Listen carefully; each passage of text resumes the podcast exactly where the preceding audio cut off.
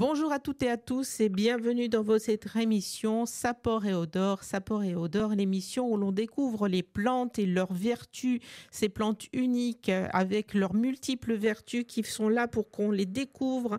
On les découvre et on en profite avec notre amie Janie Chalet-Cortez, naturopathe surventisée.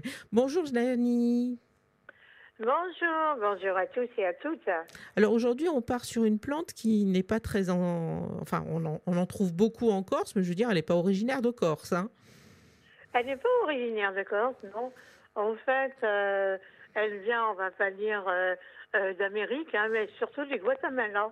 Parce qu'au Guatemala, on va dire, ces, ces fameuses fleurs que nous allons découvrir, ce sont les fleurs de yucca.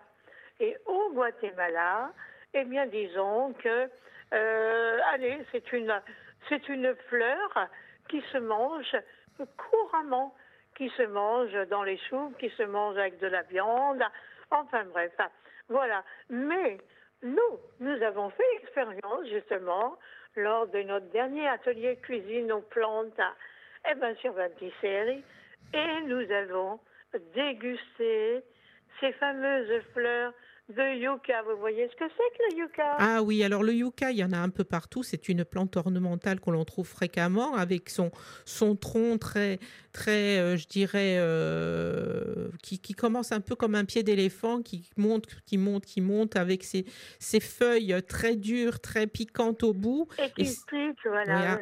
et c'est magnifique, magnifique fleurs blanches, très, très jolies, très, très découpées. Elles sont superbes leurs fleurs, mais je ne pensais, je ne savais pas que ça se mangeait, justement. Ah là là, écoutez, les fleurs de yucca, non seulement elles se mangent, mais ces fameuses fleurs blanches, euh, en fait, à l'intérieur, il y a un gros pistil. Alors, moi, je conseille d'enlever le pistil pour euh, ôter un peu l'amertume euh, de la fleur, mais bon, elles peuvent se manger entières. Hein. Oui, un peu, un... peu comme pour les fleurs de courgette, on enlève le pistil au milieu, quoi. Voilà, voilà. Ces fameuses fleurs de yucca, en plus, au niveau médicinal, évidemment, elles regorgent de vitamine C, euh, que dire, elles sont riches en fer, en fibres, euh, il y a du, du zinc dedans, il y a du sélénium. vous voyez comme quoi euh, et bien évidemment, elle a tout pour plaire. Non seulement elle est belle au regard, mais elle a énormément de vertus médicinales. Et en plus, on va dire, elles sont comestibles. Elles sont comestibles. Mais attention quand même quand on les cueille, hein, parce que euh, attention aux feuilles. Les feuilles de yucca euh, ah, ça pique. ont une, une forme d'épée et ça pique. Hein. Attention. Hein. Alors, moi, comment est-ce qu'on les a préparés la dernière fois?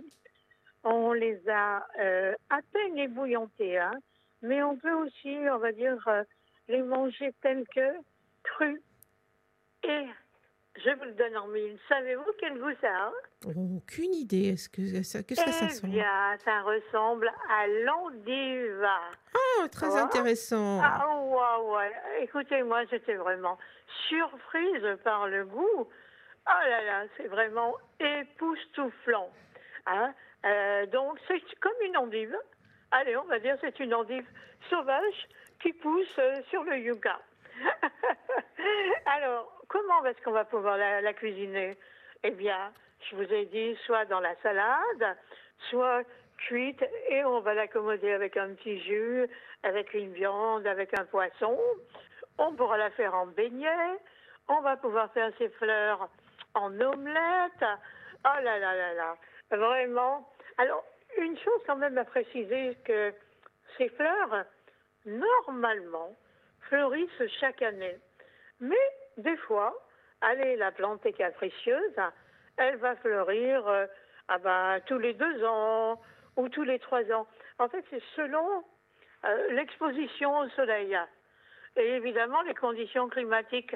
Alors, c'est assez amusant chez nous parce que là, en pleine orientale, on a euh, chez un voisin, d'ailleurs je lui ai demandé la permission de cueillir, hein, évidemment, hein, et il ne savait même pas que ça se mangeait.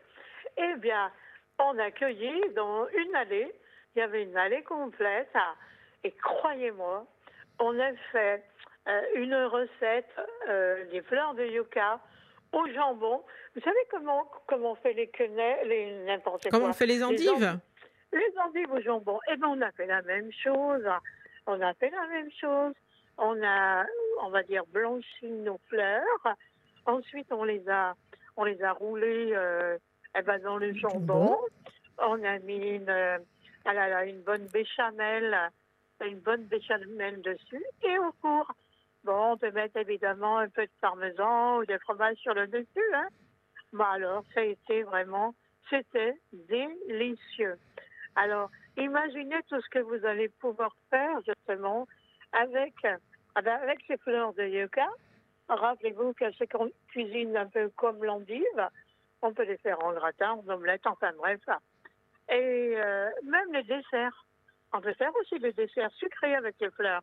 Bon, on l'a pas encore testé, mais je pense qu'à notre prochain cours de cuisine, on va très certainement faire une gelée, une gelée de fleurs de yucca.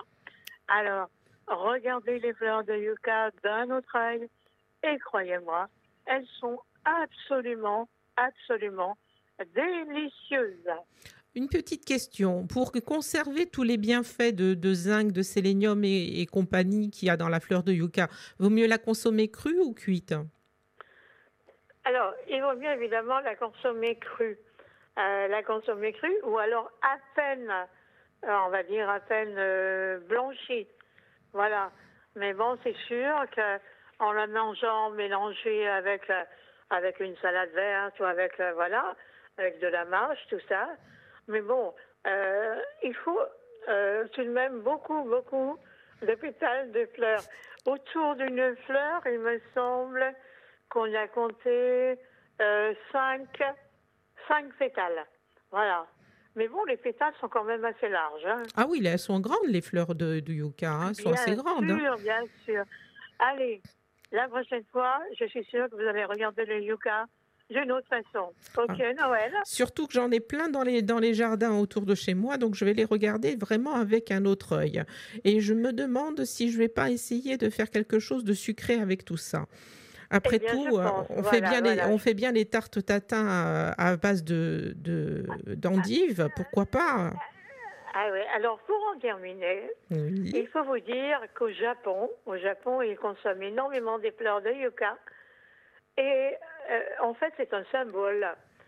Euh, ce symbole au Japon, c'est le recommencement, la fidélité, la virilité, la protection, mais aussi la pureté. Car dites-vous bien que cette plante, c'est bon, c'est vrai qu'elle grandit assez vite dans la maison, mais cette plante aide à purifier l'air. Elle est dépolluante, assainissante. Alors, mettez un yucca dans votre maison. Bon, on va, on va de ce pas aller chez le chez le, le comment ça s'appelle où on achète les plantes? À jardinerie. À jardinerie, à jardinerie. Oui, oh là là. Mon Dieu. aller chercher un yucca. On va aller chercher un yucca. On va aller acheter un yucca et comme ça l'été prochain on aura des fleurs et on fera plein de bonnes choses. Absolument. Et moi le yucca était devenu tellement grand dans la maison que, eh ben, évidemment, on l'a planté à l'extérieur. Et là, maintenant, c'est un arbre magnifique.